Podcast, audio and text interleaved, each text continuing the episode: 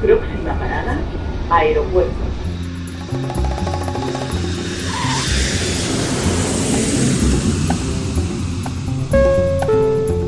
Salida del vuelo 948 con destino Aeropuerto Jazz Café. Debajo de sus asientos encontrarán un chaleco salvavidas. El vuelo 1230 como destino marcha La aproximación como número 1 de por izquierda rumbo 215 de Por su propio interés, rogamos mantengan su... Aeropuerto Jazz Café.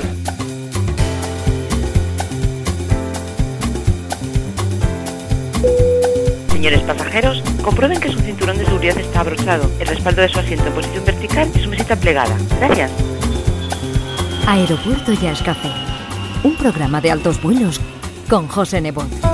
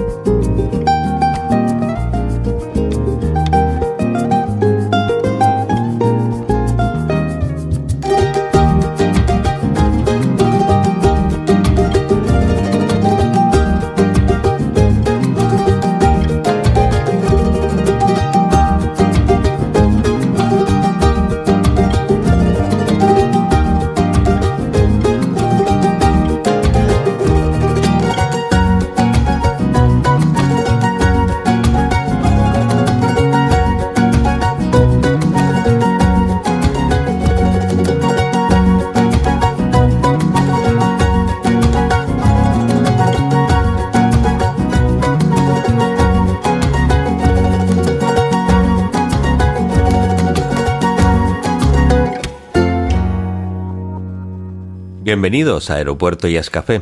Hemos abierto nuestra pista de aterrizaje con el que va a ser nuestro protagonista de hoy, el templista majorero Altai Paes y su álbum Sostiene Pereira, grabado entre Lisboa y Canarias, con la producción de Manolo González, líder de Mestizai, que hizo que las composiciones del portugués Julio Pereira fueran convertidas al sonido del timple canario para que en la isla de Fuerteventura se continúe consolidando con prestigio la trayectoria de Altai, que desde muy joven está pegado a las cinco cuerdas de ese instrumento tan mágico, siendo uno de los miembros de esta nueva generación de timplistas que naciera bajo la sombra de Totoyo Millares, José Antonio Ramos, Benito Cabrera o Domingo Rodríguez el Colorado.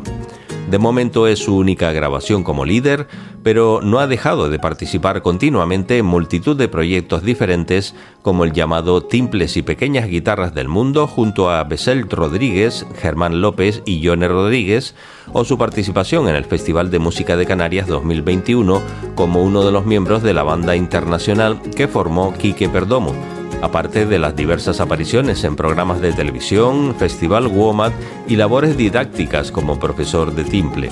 Un músico joven y muy activo que con su habitual sinceridad y humildad es nuestro invitado de hoy en la sala VIP de Aeropuerto Jazz Café. En unos momentos hablamos con Altai Paez.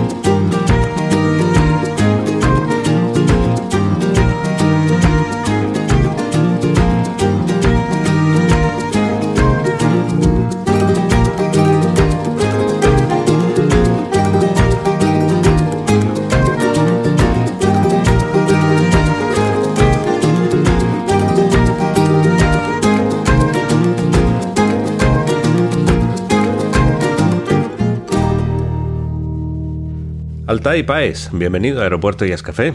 Caballero, muchísimas gracias. Un placer. que estaba esperando este momento. No, yo también. Tenía muchas ganas de hablar contigo. Hace tiempo que, nos conocemos, te vengo escuchando y siguiendo un poco la pista. Y te confieso que me ha costado trabajo encontrar datos sobre ti. No tienes en tu página web una biografía donde se relate un poco tu historia, ¿no? Eso lo tienes pendiente.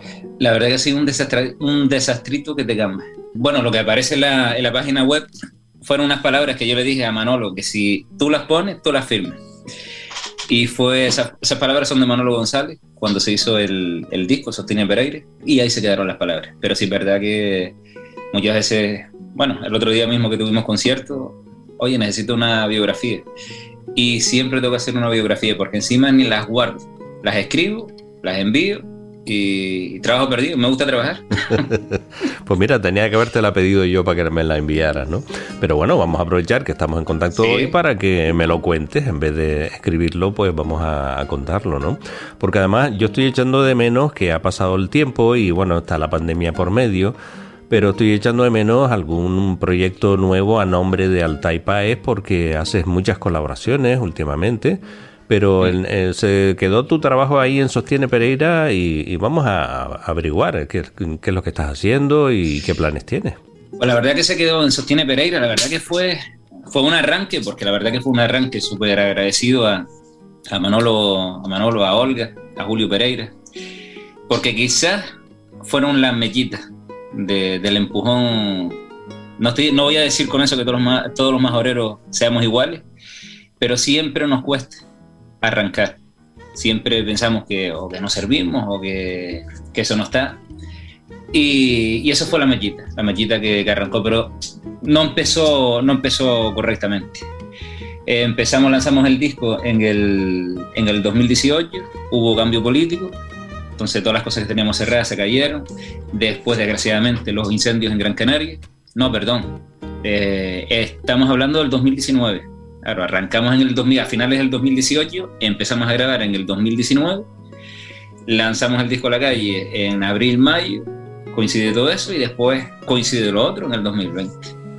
La pandemia. Y así, y así ha pasado todo. Pero bueno, empecé con unos músicos pero ya tú tenías una larga experiencia anterior a pesar de tu juventud. Eh, tenía experiencia, pero ese fue, siempre estaba con el tema de colaboraciones o, se me ocurría, me acuerdo que empezamos con, con un proyecto de y piano eh, con Domingo Saavedra, que recorrimos un montón de sitios, estuvimos hasta en Mali, en, en Bamako, y siempre así, colaboraciones y proyectitos que a lo mejor tenía ganas y, y lo hacíamos, pero nada, entre comillas, serio, como se hace un proyecto como estamos acostumbrados a hacer un, un si no, nos reuníamos un par de amigos, venga, para adelante, a tocar. Oye, mira, ¿estás disponible este día? Sí, ¿qué nos inventamos? Ah, pues eso. Pero Sostiene Pereira ya fue el, el rollo, entre comillas, serio. Un videoclip, meternos en estudio. Y la verdad que esa experiencia no la tenía para un rollo mío. No, no, siempre estaba eh, en la retaguardia, que si, si se equivocaba, que se equivocara el, el, el otro, el que me llamaba. Y aquí ya tenía que tenía un poquito más de, de responsabilidad. Hombre, la verdad eh, que una experiencia magnífica. Un disco a tu nombre, pues es tu responsabilidad, es la imagen que tú des y, y es música tuya, al fin y al cabo, ¿no? En este caso, tuve la suerte de reinterpretar lo- la música de Julio Pereira. Una música que estaba compuesta para, para Cavaquinho y nosotros la llevamos a- al timbre. Y eso también como experiencia estaba Julio. Tú sabes lo que, lo, lo que pasa también cuando el productor es el compositor, que yo no entiendo, es como si coges un libro y digo, no me gusta esta palabra, la voy a cambiar, no me gusta, entonces está el, el productor y el compositor. Entonces, no, esta música yo la he pensado de esta manera y yo no la sentía de esa manera. Yo tenía otra forma de sentir, ya sea por la edad, por mis vivencias. Julio una persona de, de 60 y pico años, con un largo recorrido, yo tenía otro recorrido y muchos menos años que él. Y, y eso se nota. Pero súper agradecido y aprendí un montón. Pero conseguiste darle el punto que tú querías. En el disco me quedó magua. Ahora que se está acabando, porque también estamos trabajando eh, en temas nuevos, ahora que se está acabando, ahora es cuando lo estoy sintiendo y, y lo estoy acercando a, a, mi manera de entender la, la música. También me estoy rodeando de, de, músicos que también comprenden la manera que yo siento la música. Y, y es una experiencia, es conocer, que, que eso es lo bonito de la música. Bueno, has tenido oportunidad de tocar con muchísima gente con diferente. Mucha gente, muchísima gente que sigue siendo mis amigos y, y súper bien, porque una de las cosas que hasta, hasta discuto amigablemente con, con compañeros de profesión y amigos, yo no sé diferenciar la profesión de la amistad. Me explico. Si tú me caes mal o yo te caigo mal, yo no puedo tocar.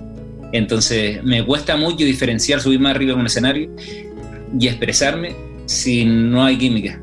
Eso lo he tenido que aprender también durante el camino, pero no me gusta. La complicidad es importante. Es muy importante.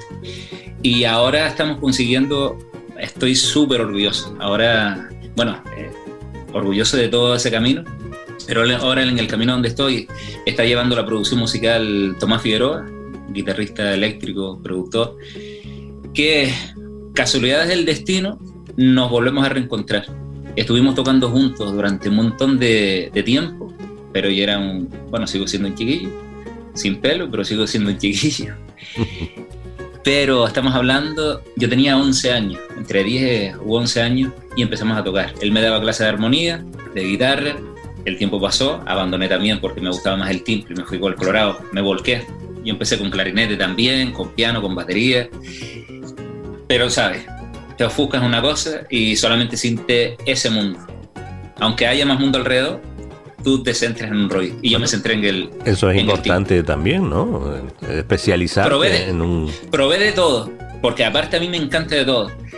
Y el problema que tengo es que, que me gusta ser bueno en todo, pero bueno en todo no se puede. Uno tiene un montón de limitaciones. Y me ofuscaba, porque quería tocar el piano, quería tocar el clarinete, pero no había tiempo. No había tiempo y tampoco uno tiene una serie de limitaciones. Entonces, por frustración, uno va, va aparcando, ¿no? Para, para no pegarse como... Yo muchas veces me veo como, como un cobarde, ¿no? En vez de, oye, yo puedo llegar hasta ahí, sigo haciendo lo que yo puedo hacer, pero para no caerme decía, pues no voy a pasar por aquí. No todos pero, los músicos confiesan esas cosas, ¿eh? No, pero somos personas, ¿no? no sé, yo lo, lo, lo confieso, sí. Uh -huh. Y el timple siempre me había gustado, me encanta. Sí, es verdad que hubo un montón de, de barreras, porque imagen en aquella, ahora está entre comillas de moda. pero en aquella época tocar el timple estaba mejor visto tocar dos piedras que el timple. El timple, un instrumento secundario, ibas al colegio con, todo contento con tu timple porque habías aprendido una canción y lo mejor que te puede pasar es que, que te lo quitaran y te lo escondieran. Porque muchas veces te, lo tiraban. O, y Sí, decías, porque- no, es mi, es mi instrumento, es mi instru- ¿sabes? Era parte de mí. Sí, pero estaba conceptuado como un instrumento folclórico puramente, ¿no? Folclore y, y muchas veces se menospreciaba. A partir de Y yo- finales de los años 90, sobre todo con José Antonio Ramos, esto empezó a coger otro color y empezaron a salir timplistas y tú eres uno de los culpables también de esa evolución que ha tenido el timple. Bueno, eh, espero que sea para, para bien, pero la verdad que se notó. Bueno, me acuerdo yo en un concierto.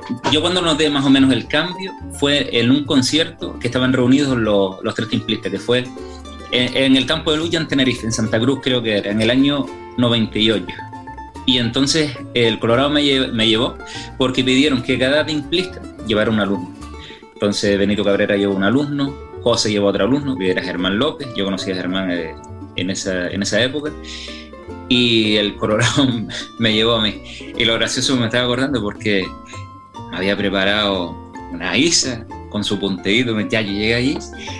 La plaza de, de Lucha no cabía ni un alma, que es donde se hacían los carnavales en Santa Cruz. No cabía ni un alma. Llego allí.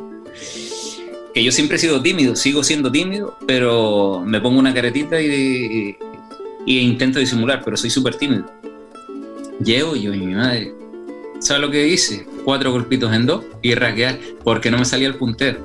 Se me olvidó el puntero y digo a Domingo, Domingo, no me acuerdo. Dice, no, empieza a tocar. Dice, "Eh", digo, que no me acuerdo. Y empecé a y me hice el concierto a raqueo, dos fa sol, y después cambiamos a fa mayor. Y, y sí, y ahí es cuando vi, digo, contra, mira. Eh, bueno, que yo los conocía, José dormía con sus discos, a- con Benito, con, con el Colorado, pero empecé a ver que ellos tenían alumnos y que la cosa como iba avanzando. Después ya empezamos a coger amistad y con Germán y con el resto de, los- de los músicos y, y Que súper claro, bien. estás hablando de tres músicos que son toda una institución, ¿no? Desgraciadamente José Antonio pues ya no está entre nosotros, aunque su música y él, en alma pues siempre está al lado Siempre- nuestro, siempre ¿no? va a estar, claro. Pero estás hablando de un inicio pues ya en plan fuerte, ¿eh? Bien- lo- bien a lo grande. Ujú. Oye, tenía 10 años en aquella época. Yo empecé a los 4 cuatro, años con Esteban Ramírez en, en La Oliva. Después me fui para abajo para la escuela de música, estudié, lo que te dije antes, clarinete, empecé con, con el tema ese. Vino Domingo, empecé con el timple a los 9, 10 años y ese mismo año que Domingo, cuando, cuando llegó de, de París, hicieron el concierto ese. Entonces yo llevaba un año con Domingo y, y desconocía el timple.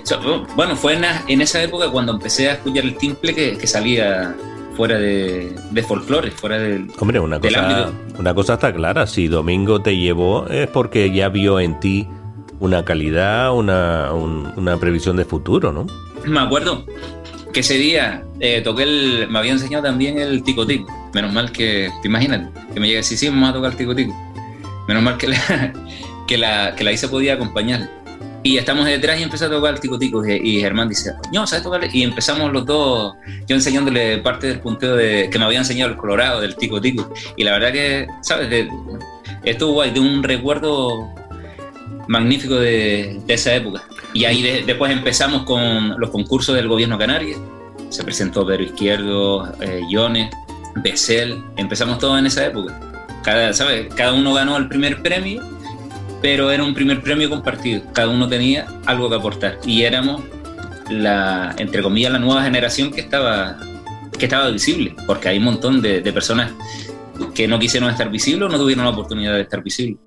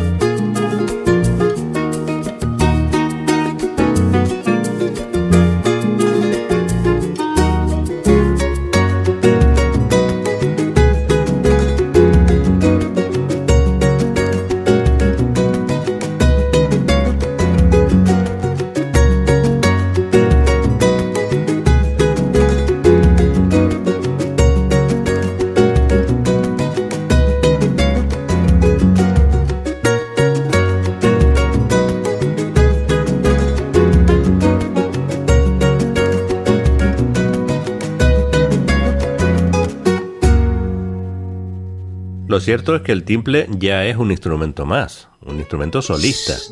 Sí. Y eso lo han conseguido pues todos ustedes a base de los proyectos que han ido desarrollando y de traer innovaciones en su sonido, ¿no? Que hasta también se ha convertido en un instrumento de percusión casi, ¿no?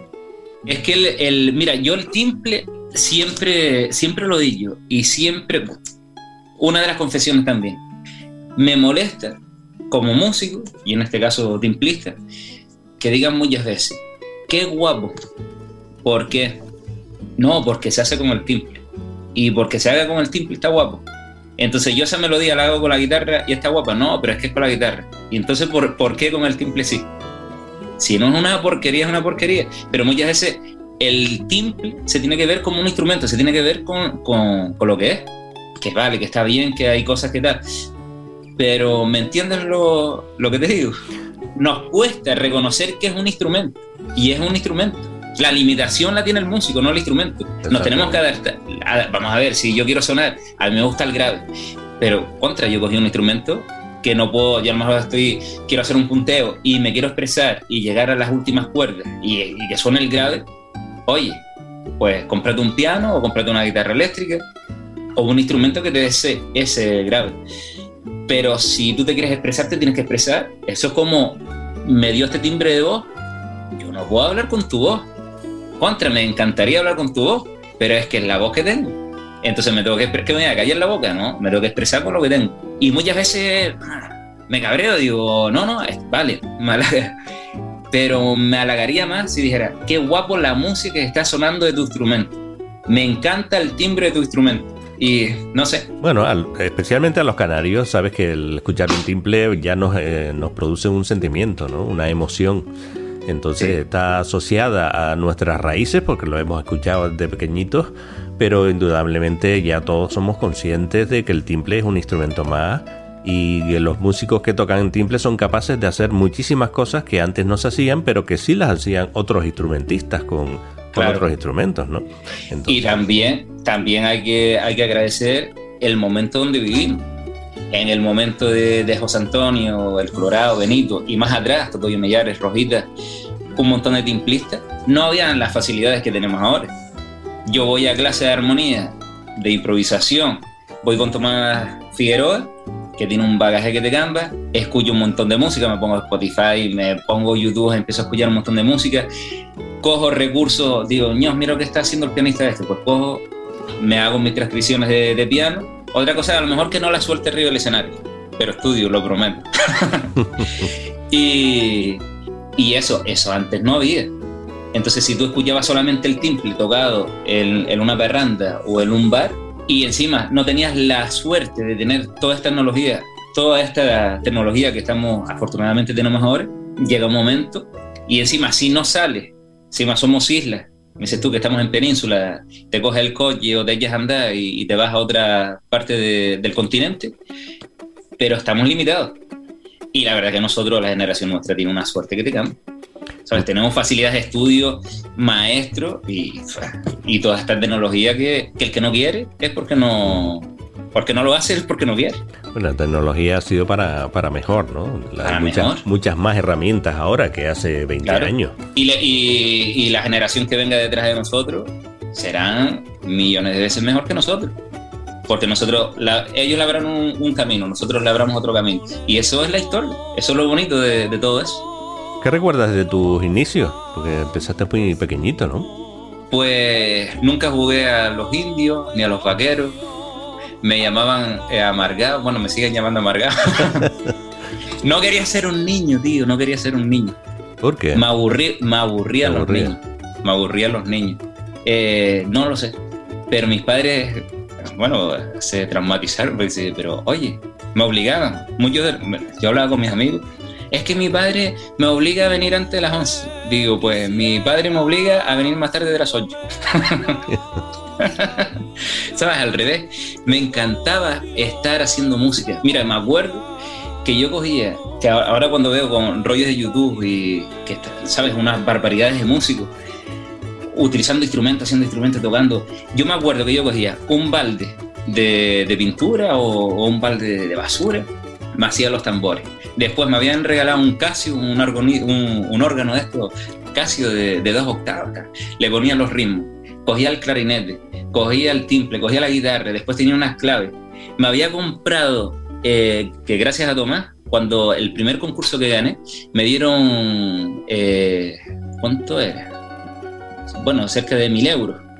Y me compré el Roland 840 GX, que era una grabadora multipista por disco zip. Y me iba haciendo una, una grabación que digo, pero tío, y ahora tienes que grabar y no haces nada. ¿Y no tienes nada de eso guardado de esa No lo, no, no lo sé, no lo sé. Porque el disco zip y para que te entrara más música tenías que borrar. No sé si lo borré. La grabadora sí la tengo, porque encima era maravillosa. No sé si te acuerdas. Me suena. Creo que eran ocho, ocho, canales. Y estaba. Y me lo pasaba aquí de gamba.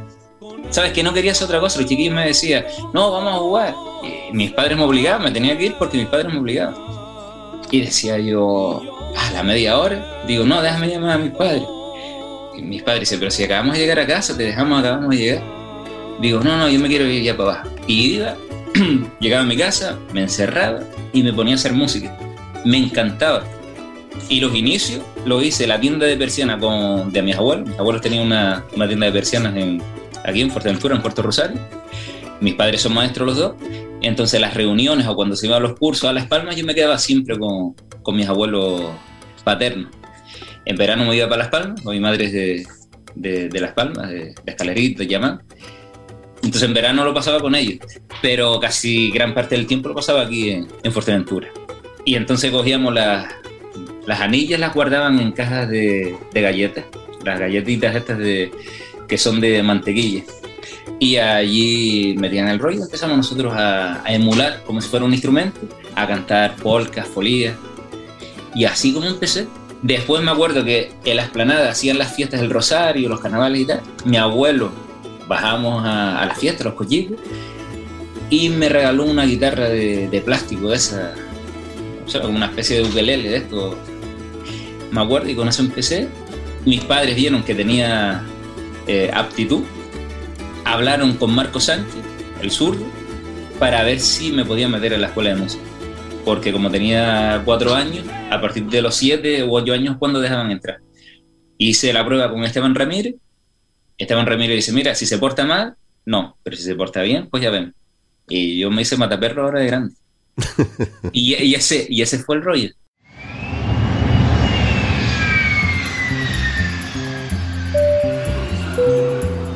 Aeropuerto Jazz Café con José Nebot. Mi nombre es Alba Giles Seidún. Soy Kay Ledesma. Soy Alberto García. Me llamo Ruimán Martín. Soy Aridane Martín. Aeropuertojazzcafé.com soy Mónica Santana. Soy Carlos Sánchez. Soy Mayín. Soy Fernando Ortiz. Soy Marcelo de Blog. Mi nombre es Luis Sánchez. Podcast integrante de esferajazz.com.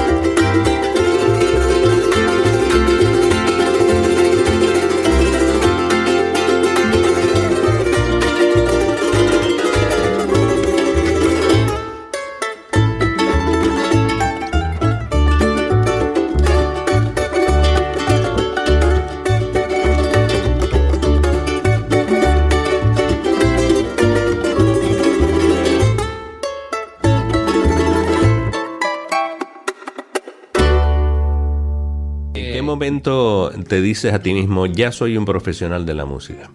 Todavía no ha llegado. no ha llegado. no, no, llegado, te lo, te lo juro, ¿eh? Estoy hablando en serio. Yo creo que estoy hablando más de la cuenta. Quizás fruto de, del cansancio. Estoy diciendo cosas que sin pensar. Así que estoy hablando con, con total bueno, sinceridad. Tú no te lo crees, pero tú eres un profesional de la música. Hace tiempo que lo vienes demostrando. Tienes tu propio proyecto, has colaborado con muchísima gente.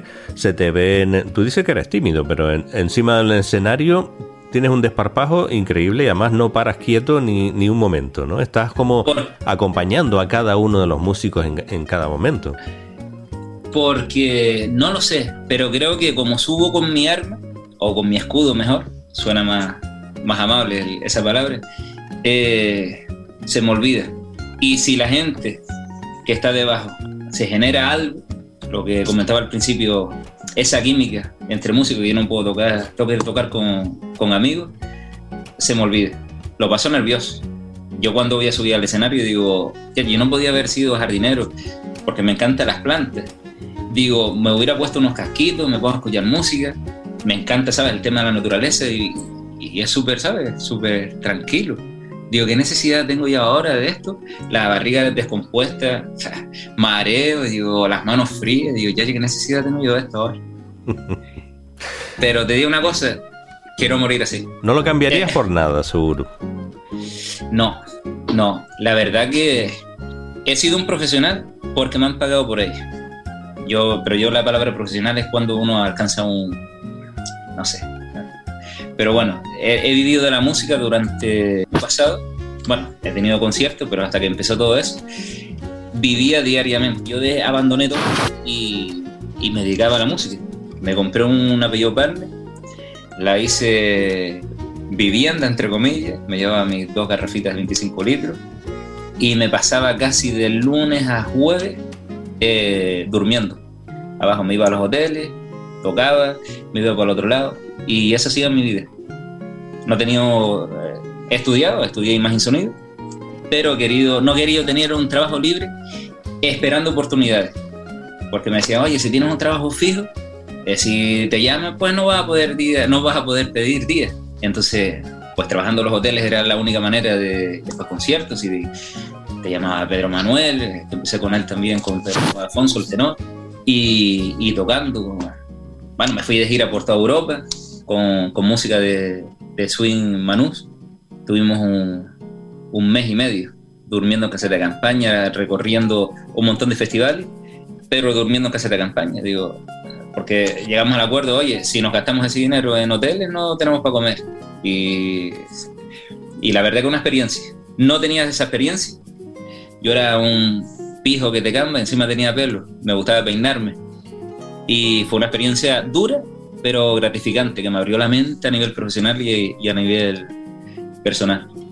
he, cumplido, he intentado cumplir y es. Experiencias en la música pues muy abundantes y sobre todo en esos viajes por Europa que se aprende también a, convivir y lo duro que puede ser en algunos momentos el camino de, de, un músico. No sé si en algún momento pensaste esto no es lo mío, es muy duro. Jamás. Es más, esto es lo mío. Esto es lo mío. La verdad que ahora estoy eh, haciendo las prácticas. Pues siempre me gusta, soy un culito inquieto y siempre me gusta conocer y aprender. Eh, muchas veces no, no, no concibo respeto, pero no concibo a que una persona se tenga que dedicar o conocer exclusivamente. Vivimos poco. Entonces, no sé, eh, o quizás mi, mi, forma y en el ámbito donde me, me, he relacionado, mi padre, por ejemplo, es un maestro, pero siempre le le ha encantado el tema de los barcos, se hizo capitán de yate, mi madre estudiando inglés, sabes que tenían sus oposiciones ellas, ya podían acomodarse, pero siempre aprendiendo, si con ordenadores, cuando no existían ordenadores, ellos estaban haciendo cursos de ordenadores. Y quizás lo he vivido desde pequeño y siempre me ha encantado conocer un montón de cosas, pero siempre he tenido claro mis objetivos y, y mi camino. Y ahora, por 34 años, tengo un chiquillo a bordo también, estoy haciendo, bueno, terminando la carrera del grado de educación estoy haciendo las prácticas, me encantan los niños, me encanta la educación, pero me levanto cada mañana y digo, no es lo mío. Lo, yo me levanto feliz cuando tengo que coger un vuelo a las 4 de la mañana, porque tengo que ir a tocar. Aquí me levanto, sí, tengo ganas de ver a los niños, a los compañeros, pero me falta ese yute. Bueno, hace poco cogiste dos vuelos, uno a Gran Canaria y otro a Tenerife, muy bien acompañado por un elenco de músicos espectacular con ese, esa participación en el festival en paralelo junto a la banda de Kiki Perdomo. Todavía no me lo creo, todavía no me lo creo y aparte me metí, el, salí de mi, de mi zona de confort. A mí me encanta el jazz, me, me encanta escuchar, pero ni lo he estudiado, ni, me, ni es mi lenguaje. Y me, me pareció muy atrevido por mi parte yo se lo dije en varias ocasiones aquí, digo, tío, sé que te cae la boca, no sé cuánto. Digo, pero ya, yo, pero es que encima voy a empezar eh, desde arriba. Digo, déjame llevar un pandereta primero y, después voy subiendo. Dice, no, no, tal. Y cuando me veo, me veo con Llano Domínguez, con Quique Perdomo, con Karim. La verdad que digo, y yo le decía a Quique, pero Quique, todavía estás a tiempo. bueno, él comentó algo en el escenario como que a ti te costaba que, que, que, hicieras aunque sea un intro, decía, ¿no? Claro, es que yo no, es que vamos a ver, a mí me gusta mucho el respeto.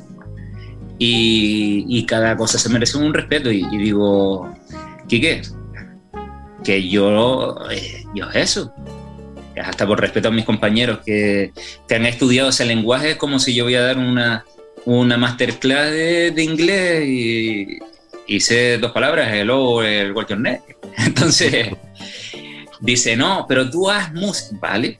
Digo, sí, ¿tú te conoces los acordes? Digo, claro, eso sí, en, armonía sí, sí conozco, estoy estudiando y, y he estudiado, pero, pero no he estado rodeado de, de esa música, entonces digo, ya yo me parece como medio tires para adelante, pues vale. ¿Te lo pasaste bien? Eh, me lo pasé que te caes. Y aprendiste, y aprendiste algo. Muchísimo. Y estuviste rodeado de músicos con, con, mucha carrera detrás y además de estilos diferentes, o sea que fue una experiencia enorme. Sí, sí, sí, sí, es por esa parte. Yo estaba privado, yo estaba, tenía la sonrisa de, punta a punta. Pero después de eso dice yo, mira, una muñeca. Y cuando me decía, no, te hace, digo, ¿cómo voy a hacer yo? ¿Cómo voy a hacer yo un solo? ¿Cómo voy a hacer yo una intro? Delante de los, de, los caballos esto. Digo, pero no, no, no. Dice que te hagas, digo, venga, vale, pues nada. Y, y bien. No, me, me vino Llano Domínguez que me, me, encantó. Dice, tío, eres un tipo hipnótico. Dice, metiste dos acordes ahí, pero me dejaste hipnotizado, tío. Y digo, eh, ¿tú me estás diciendo eso? ¿Tú en serio que me estás diciendo? Dice, sí, tío. Digo, digo pues nada, pues, pues ya está. Por algo estabas ahí. Bueno, casualidades del destino también. Además, ya había salido en la tele, en, el Got Talent de Telecinco, habías participado, ah, aunque no fueras tú el, protagonista principal, ¿no? Te digo una cosa, me, han llamado y ahora, bueno, no puedo decir nada. No participé, pero no puedo decir nada. y si el que quiera leer entre líneas. Eh, me llamaron porque dieron el videoclip eh, por, la, por las redes sociales. Entonces me llamaron para ver si quería participar. Y yo le dije que no. Digo, ah, pero espere, después llamé, digo, pero mire, y si voy con un tema y voy con la banda, dice, claro, eso está. Digo, pero espera un momento. Y si, para algún casual, les dice, venga, pues pasen a la siguiente fase, yo me puedo ir, ¿no? Toco un día, dice, no, no, no, eso no. Esas son las, normas del contrato. Y digo, ah, pues entonces no. pues tú, tú no querías concursar. No, no, yo no quería concursar. Yo se lo dije, digo, mira, yo la música, yo quiero que morir en la música yo no quiero subir las cosas Digo, mira, llevo casi toda la vida dedicándome a esto, durmiendo en el coche, yendo a tocar a los hoteles, eh, tocando en bares, tocando en millones de sitios, malviviendo entre comillas, que lo ves de uno de fuera. Yo me lo estaba pasando que te campas también. Lo que hay que poner un poquito de dramatismo al, al rollo, pero me lo pasaba muy bien. Y digo, yo no quiero eso, yo quiero que la carrera sea despacito así, no, no, yo no tengo prisa, no, porque eso es una oportunidad. Digo, no, no, no me apetece. No me apetece que ya tuve mi época de que me presentaba a los concursos desde que me, de que me busquen. Yo solamente quiero que me digan si valgo o no valgo las personas que yo he confiado durante todos esos años. Y esto y esas personas son mis padres, mi familia, mis amigos y la gente que va a los conciertos. Y, ¿Y tus profesores. y los profesores, claro que bueno, que eso yo lo englobo todo en amigos. y, y digo, pues ya la fastidié. Pues al cabo de dos meses me envían un correo electrónico. Mira, me puede. Bueno, no, perdón, me llamaron. Y después me enviaron un WhatsApp. Soy de la productora de Mediaset, no sé cuánto. Y digo, pues ya me están vacilando. llamo, contra. Yo hasta que no vi el pasaje, no me lo, no me lo creí. Y fui a acompañar a, a Ismaila, un aldeano, magnífica persona y un pues, musicazo que te cambia. La verdad que me dejó impresionado. Y la verdad que fue una experiencia, una, una experiencia gratificante también. Otra forma de, de ver el otro mundo de, de, la música. La verdad que uno ve Telecinco como si fuera, bueno, ve los programas que normalmente hace, pero ni los profesionales que viven, que trabajan ahí, bueno, y viven, porque allí se pasaban horas y horas, vivían en, para esos programas. El trato exquisito y maravilloso, la verdad que una experiencia. Y bueno, cuando, cuando estaba, perdón, cuando me, me bajo, tengo una forma de ser o, me quieren o me odian, o sea, no tengo un punto intermedio. Y en ese, en ese sitio, pues me quisieron. Entonces me dieron barra libre para ir a todos los, a, a todos los platos. Estuve ahí en Cuarto Milenio, ¿sabes? Mirando, pues, dice, dice, aparte como estudié imagen y sonido, dice, ah, bueno, tú eres de los nuestros, pues mira eso, no estés tocando nada ni estás sacando fotos, no, no te preocupes. Y entonces me metí en la unidad, en la unidad móvil también que tenían allí de, del Goctali. Y cuando veo, me estaban nombrando ya en el Goctali, digo, pero, pero mira, ¿y por qué no me nombran? ¿Por qué me nombran? Si yo vine a, a acompañar. Dice, no, no, es que no, nos encantaste, tío. digo, contra, pues mira tú. La verdad que, que bien. Y ahora estamos a la espera.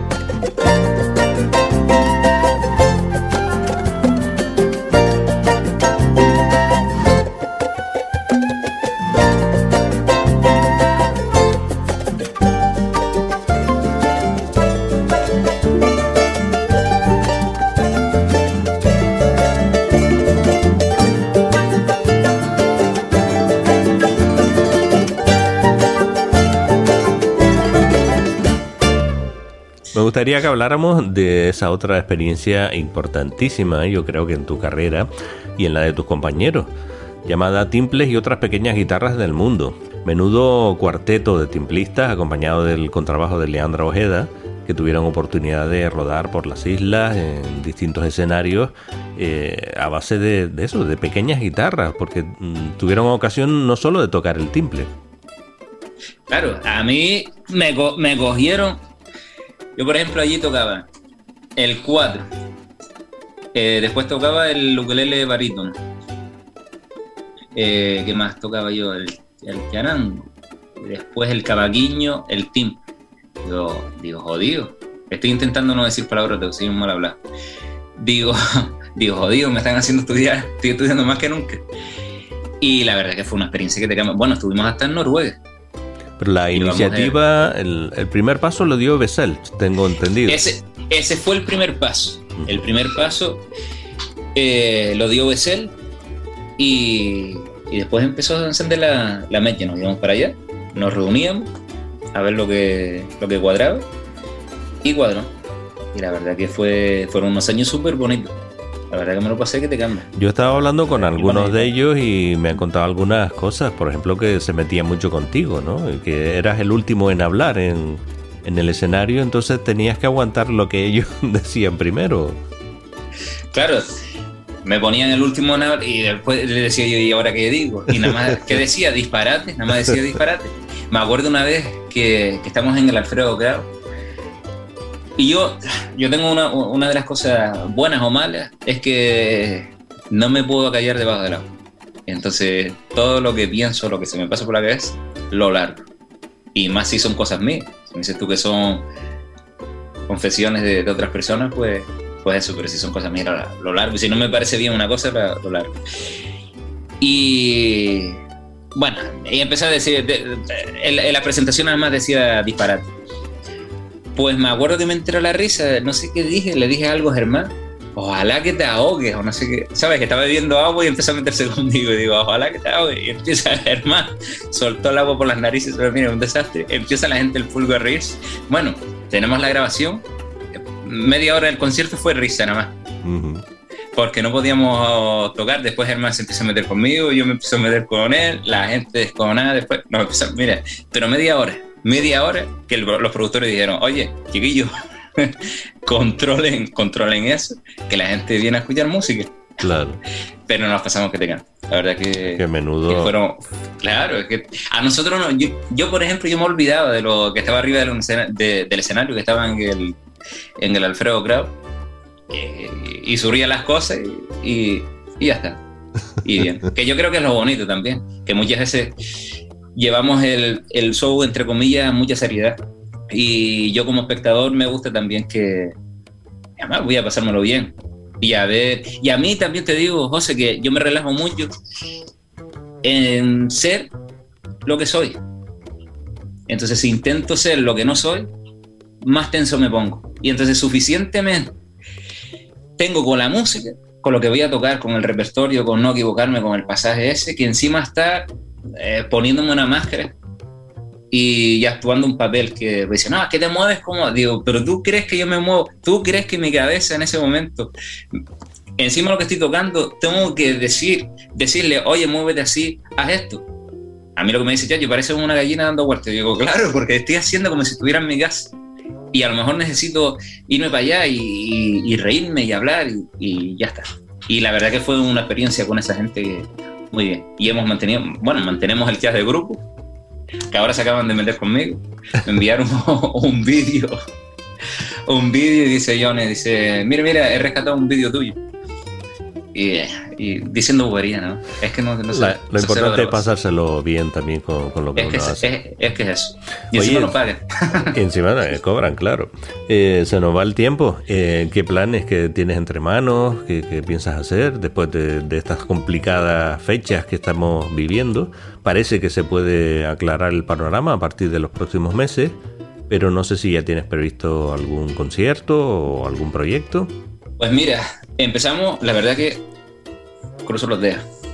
Empezamos con lo de Quique Perdomo, que fue a mediados de, de, enero. Después, el 5 de febrero, toqué con dos pianistas, con Joel Beltrán, cubano, y Domingo Saavedra. Después, el 19 de febrero, eh, bueno, presentamos Sostiene Pereira con renovación de cara tenemos Juanca Trujillo en, la percusión, en la percusión en el bajo, perdón, Raico Gil en la percusión, después Sofían en la batería, Tomás Figueroa en, el, en la guitarra eléctrica y producción musical, bueno, el director musical, y Domingo Saavedra en el teclado. Y lo presentamos arriba en Raíz del Pueblo de La Oliva, que en tres días, la gente, que me alegró un en tres días se, se agotaron las entradas con reducción de aforo, pero súper súper contento. Y ahora tenemos en el en Antigua y en la Casa de los Coroneles. Eso es lo que tenemos aquí en Fuerteventura. Y después, bueno, y después, no puedo decir nada. Y después tenemos un par de cosas que no puedo decir nada. Dios, casi. Casi la hago. A veces es mejor, es mejor guardarlas, ¿no? Por si acaso, y más en estos tiempos que, son bastante imprevisibles. No, lo, lo, tenemos confirmado ya, pero como lleva una, una producción, entonces no, no se puede decir nada. Claro. Es lo primero, lengüina, esta te cayó la boca, vale, y casi lo largo ahora. pues, al Pero bien, súper contento. Eh, yo también estoy muy contento de hablar contigo, de conocerte y permitir que los amigos que escuchan este programa pues también te conozcan mejor, eh, aunque prácticamente eres un libro abierto, ¿eh? dices lo que piensas tranquilamente, tu espontaneidad y tu sinceridad pues es de, alabar, a la vez que es admirable tu forma de tocar y vamos a seguir en contacto y y siguiéndote la pista de, lo que hagas. Espero que este año pues tengas mucha suerte y puedas sacar adelante todas las ideas que puedas tener. Lo importante es estar, que esto, que la gente se cuide y, poco más. En serio, no, no, tampoco. La cosa tiene, lo que tenga que venir, que venga. Y nada, muchísimas gracias, Ose. la verdad que, a seguir disfrutando de la música. Deseando. Gracias, un abrazo. Un abrazo grande.